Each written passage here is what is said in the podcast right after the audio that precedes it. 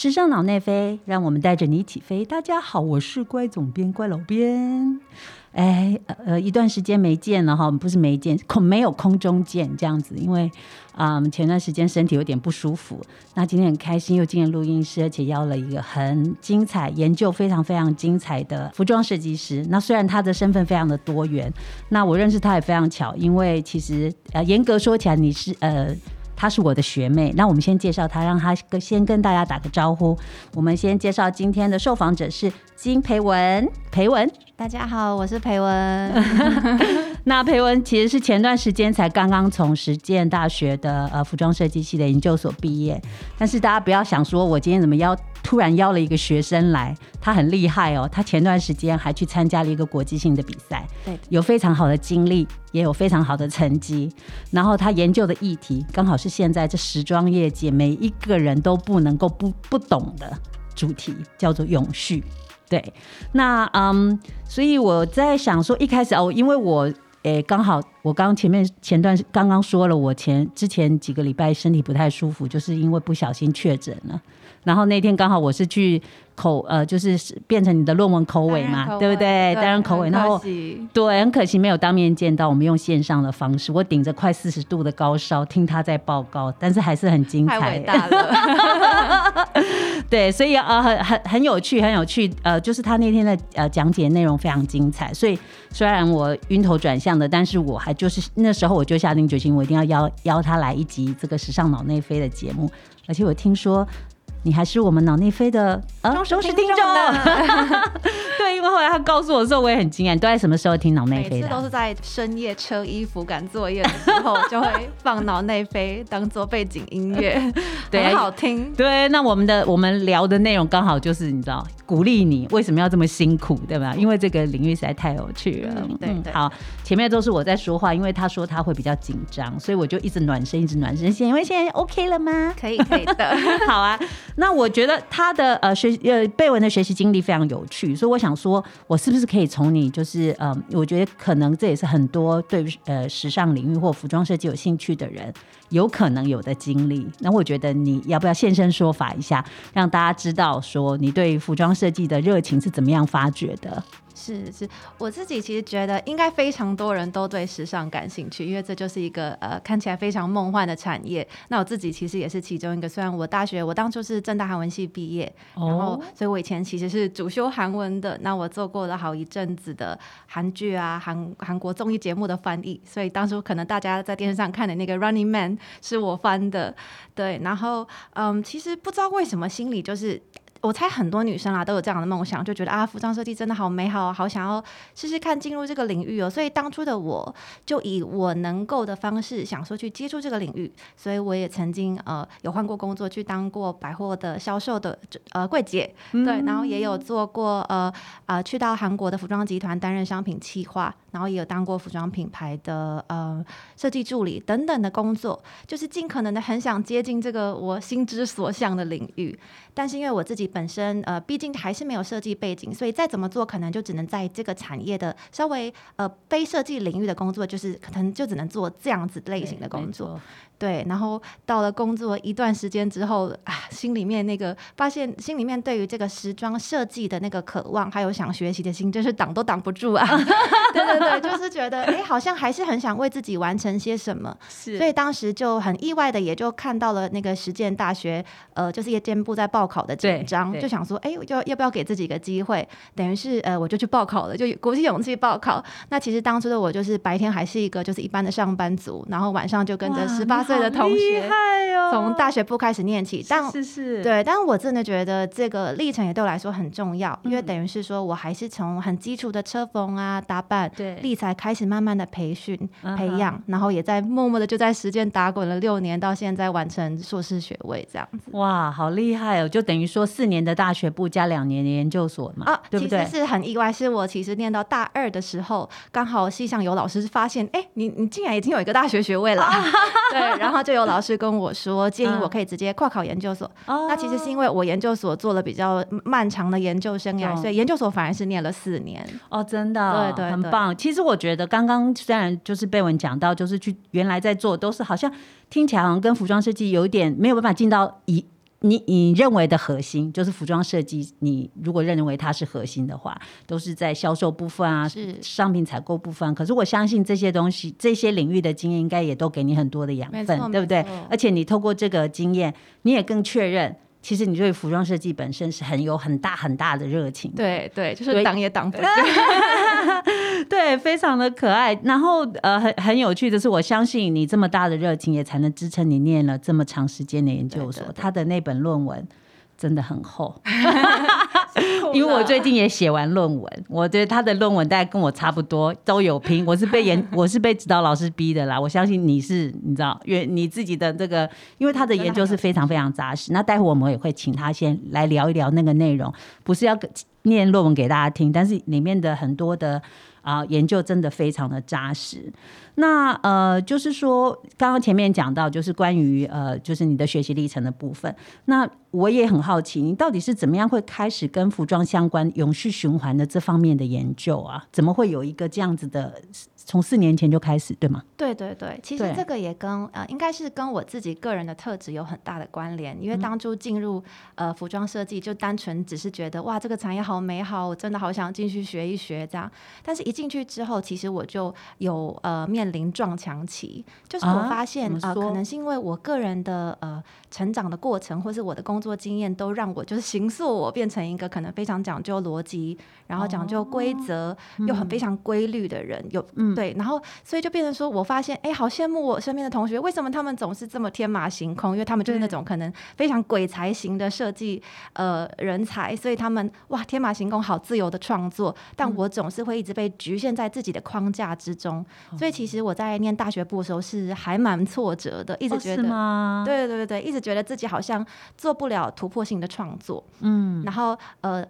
在那个时候啊，我很偶然的就去看了一场展览，那时候是在北美馆的双年展，然后主题是后自然，啊哈，对，那场影响那一场展览其实影响我还蛮深哦，的，因为真的哦怎么说？对，因为他在探讨的是呃环境跟人文之间的关系，而且嗯他在探讨的是我们每一个人虽然啊、呃我们都在做着自己的事情，对可是其实我们并不是独立运作的，而是大家共生合作的关系。所以他在探讨的就是我们每一个人，其实你做的一个小决定，你都会影响到。非常多的人，非常多的事，只是你没有想象到而已。嗯哼，对，所以其实从那时候开始，我就好像开始在思考说，那是不是如果我身为一个服装设计工作者，那在我的这个角度上，我除了做自己，我觉得我在产出漂亮的东西之外，我还有什么更大的责任意识？是因为我跟别人有关联，所以我可能要更进一步去思考的。对，对，然后这也就是促使我去进一步的思考，说，哎，好像我找到了一个可以创作的方式是，既然我不是那种呃，就是非常对对对，像彗星一样这样飞过去以后，就突然有一个什么样子呃没错有趣的天马行空的点子。对，我就想嗯说，如果我不是这种类型的设计师，我不是那种鬼才天才类型的，嗯那或许我就来当一个解决问题的设计师好了。哎，这个很棒，对对对，棒所以就从嗯那时候开始就想说，哎，我好像可以把我自己的逻辑啊，把我的条理啊，嗯这些的专长拿来放在研究上，所以进一步的开始观察这个产业，是然后发现问题，进而去找出并开发出一套可能对环境啊、对人文都更友善的设计方式。哦，那所以你呃，其实永续议题在这几年呃虽然很蓬勃，可是坦白说，它是一个非常渐进式的。嗯，对。那在四年前你刚刚开始这个研究题目的时候，它的资源是不是没有太多？就是对的它跟你四现四年前开始起步嘛，那四年之后你把它至少把你的研究的部分你能做到的部分完成。是，那这是四年的过程里面，你有发现这个永永续的这块领域，不论你收集到的资讯，或者它大概有一个什么样子的演变或改变吗？嗯，其实因为当初我也是一直很想，我是自己还蛮喜欢搜寻新知的人，对，可是发现这方面，尤其是在教育上的资源是比较少的。是对，所以那时候，呃，我也是在网络上找啊找啊找，然后发现其实有非常多的资源都是就是等一下可能会提到，就是我参加的那个 Redress 的比赛，啊对对对他其实做了非常多很好的资源共享跟同整，所以我也是慢慢的，然后去了解到，哦，其实呃，除了台湾之外，各地有哪些设计师，其实他们在用不同的方法创作，其实都是一起想要解决问题，可是每懂人每个人都从不同的角度切入，这样子。哦，对，好，那说到这一点，因为我相信你搜寻这个资料上面有很多都是外外文的资料要嘛，对不对？那所以我其实因为我现在也还是在时间有代课，所以有时候常常遇到同学。那当然，我跟学生们讨论比较多的是关于时尚媒体领域的问题，但是他们都还是会问说：“老师，那请问外文能力重不重要？”那其实以这样的角度来看，其实以外文能力以现在来讲，其实在吸收资讯的这个部分，是不是其实非常是重要非常重要？对哦对对，好，那我们先回过头来，为什么会讲？因为我好像有看到你在啊 Redress 你的呃比赛过程里面，你有做 presentation，对而且跟很多的国际的这个评审是其实是要用英文互动的，没。错没错。那贝文很厉害，他表达的非常的好，而且台风很稳，真的很厉害。好，那我们就回过头来，先来再请你聊一聊 Redress 的这个比赛好了，因为我想有些人可能知道，可是很多人可能不太清楚这个是究竟是一个什么样子的比赛。好的，那 Redress 它其实的全名叫做 Redress Design Award，然后它是全球呃最目前最大的可持续，就是所谓的永续时装竞赛。对，那它这个比赛非常特别，就是对呃我们平常看到的，就是大多数的服装比赛都是就是。呃，评审看的是最终的成果，对，他就是看你的呃衣服被模特穿着走上伸展台的那个刹那，然后为你打分数。对但是 Redress 它很特别的是，因为它是一个真的非常在意永续概念的时装比赛，所以它中间有很多的环节是你需要跟口尾提报。你怎么制作这件衣服的？你怎么设计这件衣服的？所以它中间有那个呃，你需要跟专家讨呃专家提报，然后你也需要有一个口头汇报的时间，然后让你好好的就是让专家来评估。所谓的提报是一个像 presentation 的形式吗？还是对说，对，嗯他会请你准备三分钟，然后呃台下就会有很多呃对产业专家人，哦对，蛮多的七八位，然后他们就嗯会呃轮流问你问题这样子。哦，OK，对对，所以你要对于你的概念非常的清楚。对那当他不论从哪一个角度提出问题的时候，你才有办法去说明嘛？没错。没错没错，哦，所以其实基本上是从概念开始的，对对就说明，然后到最后进入了怎么样？再进入设计吗？一一步一步的是怎么怎么呃，谈？他的比赛其实我是非常惊，呃，我自己也是非常意外，因为当初其实，在知道这个比赛的时候，我就是默默的在做着，就是我自己零废弃版型相关的研究。对，然后当初呃发现了这个比赛，就想说，哎，到底要不要报名呢？因为觉得自己也不知道自己是几分几两这样，就是看到了那个比赛在 Instagram 上面的推播说，哦，倒数几天收件什么什么的。对对对你有你是最后一颗压线吗？对对，我是要在最后一分钟，我记得，然后按下送出，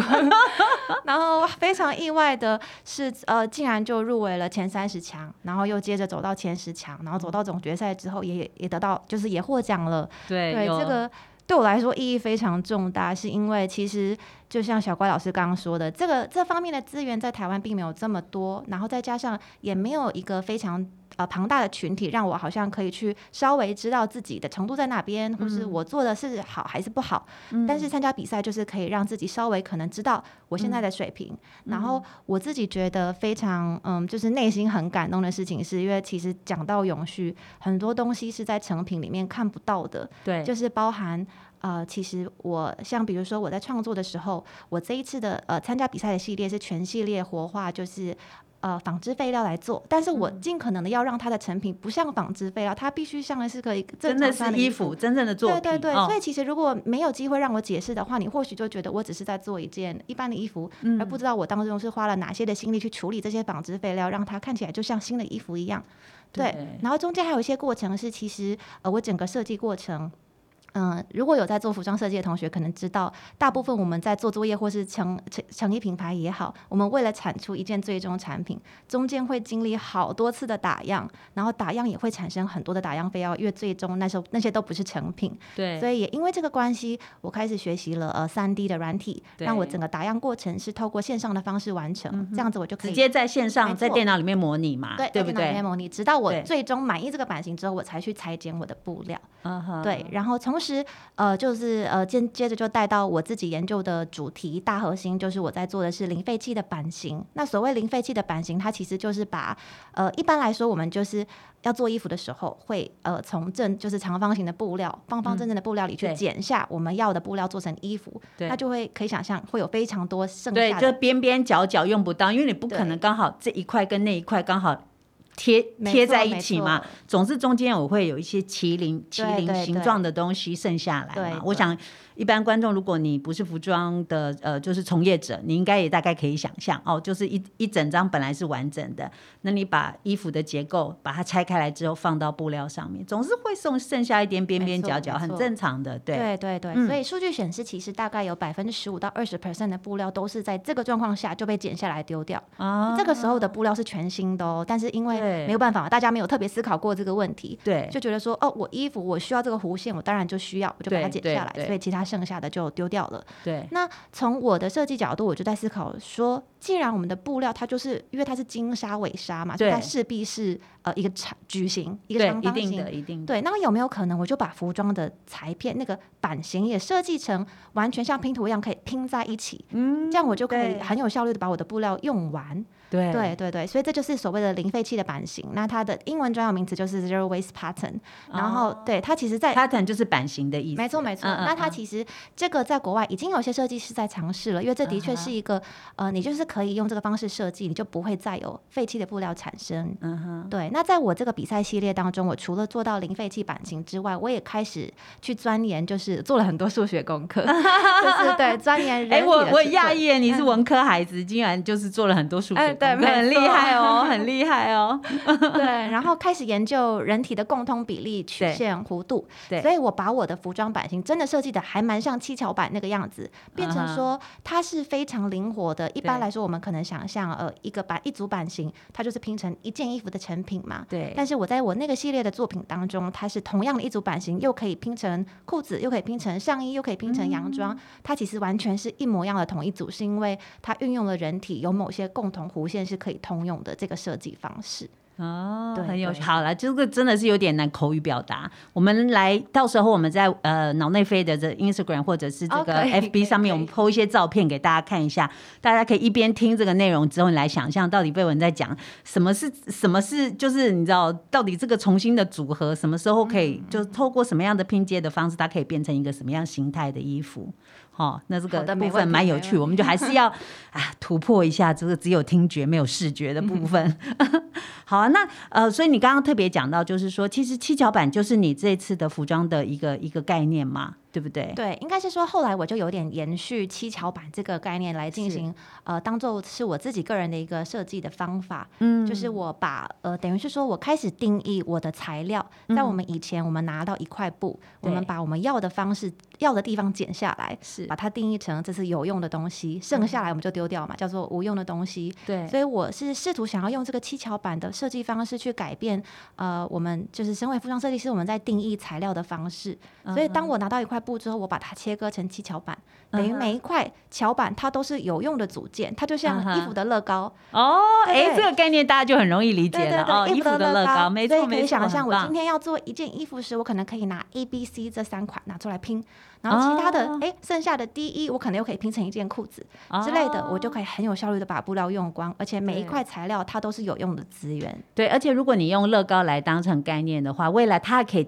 再添零组件嘛，没错没错，让这个原来的这个拼拼装的，就是不是拼装组装的一个架构可以再延伸。对它可以再变成什么别的东西再发展，对不对？没错哎，这个真的很有趣。我相信这个点应该让哦，就是当时你在比赛过程的评审们觉得很惊艳对他们是觉得哎、好像蛮新颖的，过哦去没有听过这样子的想法。哦。对对那那所以就是说，呃，在这个比赛的过程里面，我相信就是呃，你也得到了很多的学习。那你从评审的那边，你觉得你得到什么样有趣的这个互动和 feedback 吗？你有你觉得这次的整个从头到尾的这个过程里面，对，因为他的比赛是一个非常漫长的马拉松，哦真的吗也是怎么样我第一次你说说看对我嗯第一次参加这样的比赛，他从五月开始我们入选了之后，他就一路比到九月，然后当中呢，他会要你跟专家访谈，他也会把你们入围的前十个设计师组成小组，你们还要完成一些挑战赛这样子。是吗？对对对对，其实蛮有趣的。然后，嗯如果大家有兴趣的话，其实这个 redress 都有把我们那个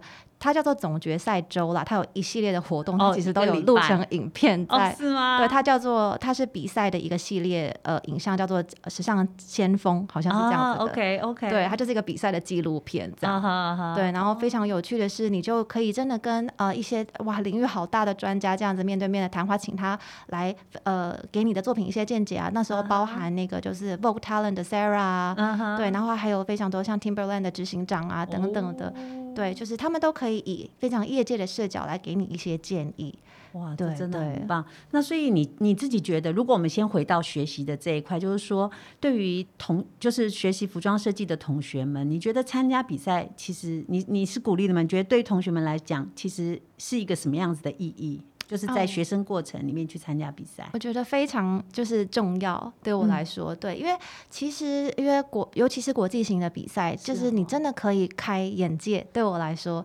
呃，然后这个比赛很特别的是，其实过去啊，它是会把十位总决赛者都聚集到香港，就是你要实体参赛的，但是因为刚好我参赛的那一年因为疫情，疫情嘛，对我们全部都线上。呃，举举就是等于全部的活动都是线上执行的，对，但是我很意外的是，我就是那整周都挂在电脑前面，可是我真的觉得好像经历了就是哇一个超级大的洗礼，然后也觉得、哦哇眼界好像被打开，因为你真的看到了好多不同你没有想象过的设计方式，然后很多很意外的 feedback，然后真的都很帮助自己未来的发展。对，因为这些可能都不是在学校单纯靠，就是在在学校里面可以看得到、听得到的。对哦，这个来很主动的来自外界的刺激。对，对其实我觉得这方面的学习对于同学来说应该也是很好的刺激，所以你很鼓励同学们明年吗？什么时候可以注意一下这个比赛？哦，我对，它都是好像是每一年的一月到三月开放报名。哦，压线就是一月到三月，三月那就三月了。压线是三月，那你最好一月就开始想。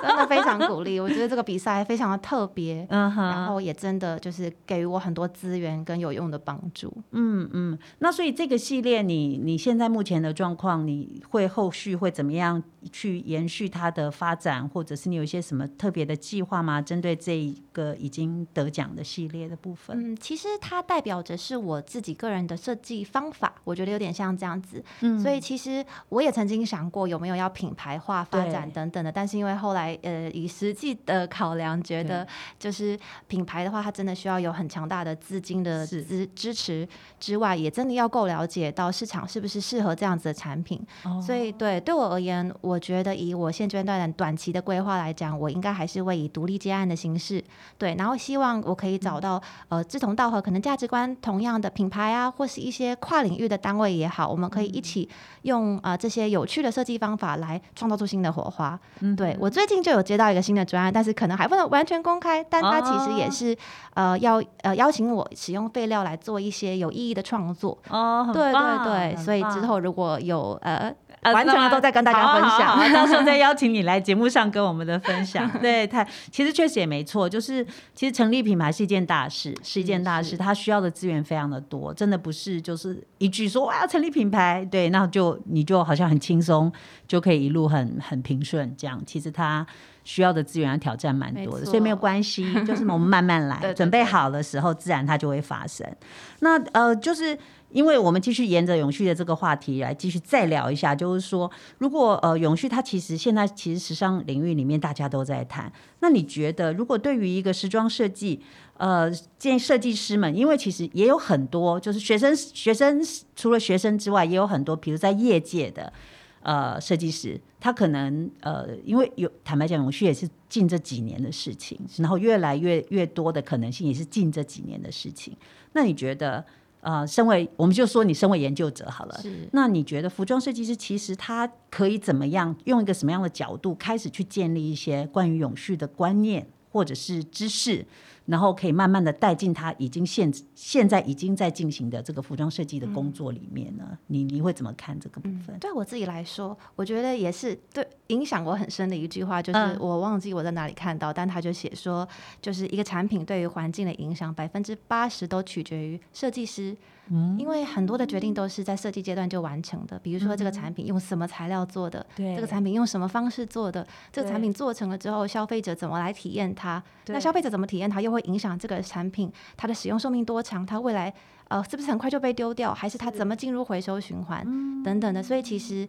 呃，身为在设计阶段的工作者，是需要背负蛮大的使命感，因为你要知道我们所做的这些决定都呃很有影响力。啊，对对，然后这一件事情也就开始影响我去呃了解所谓永续这个词。我觉得我在于对永续永永续这个词的理解，也是呃花了一段时间慢慢的去。解读它，就是在过去的我来说，其实我对于永续理解很片面。我甚至以为永续代表着某种设计风格，可能就代表是是不是只要用旧衣创作就叫永续呢？或是是不是呃我使用呃回收的回收线材所织成的布料来做，我就是永续呢？我就是可能会有一些些既定的印象。对。但是后来就是我这几年研究的心得，我觉得如果要总归一句话的话。我其实觉得永续它是建构在所有负责任的行动之上。啊，对，其实它就是呃简简单来讲，我觉得是可以这样子归纳，就是当我们在做任何的决定前，我们都愿意。更有责任意识的去思考，而不是只用这个东西好不好看，或是它的价格好不好去衡量的话，其实我们的行动就会导向永续的那个方向。所以，其实身为设计师，我们要做太多决定了嘛。如果我们在选布料的时候，好，假设从选布料开始好了，对，选布料大部分，这以前的我也是，我一定会选啊，我觉得这最漂亮，对，这做在衣服上一定最美，视觉，我就选择它。嗯，对。可是其实这当中有非常多的因素，比如说设计师，如果我今天是量产的，我决定的是我要支持怎么样的布料厂商？这个厂商他是不是其实他呃可以用更环更环保的方式来生产它的布料？对，或是这个布料是不是其实在生产的过程中虽然很漂亮，但是它其实对于生态是有害的等等的，我可以去做这些检视，因为我有权做这个决定。对，等等，从从我们所做的每一个环节，在做决定前，如果我们都愿意多想一点，去做一个稍微对自己的决定负责的话，那就一定是一个永续的方向。对，所以就是变成是设计师，其实是这个永续时尚领域永续的呃行动的一个火车头。对，你要怎么样去带动，怎么样去提供那个那个那个那个方向和动力给消费者去做选择。是，所以剩下的百分之二十就是消费者要怎么做。对的，对的。好 OK，好，那我想我们今天这一集节目我们就先谈到这边哦。那很谢谢贝文讲的，他的口条非常好，所以我好轻松哦。所以呃对，然后所以我刚刚我们从就设计端谈起，我们谈了大部分百分之八十的部分。待会我们再继续呃下一集节目啊，我们再继续来聊一下关于消费者的部分，好，还有关于就是说消费者他的行动里面连带出来的，在这个永续这个领域里面还有什么样子一些知识，其实是可以大让大家去做参考的。好，那呃如果喜欢我们脑内飞的节目的人呢，希望你可以 follow 我们的 Facebook 或 Instagram。那今天谢谢你的收。那我们下一集节目见哦，拜拜，拜拜。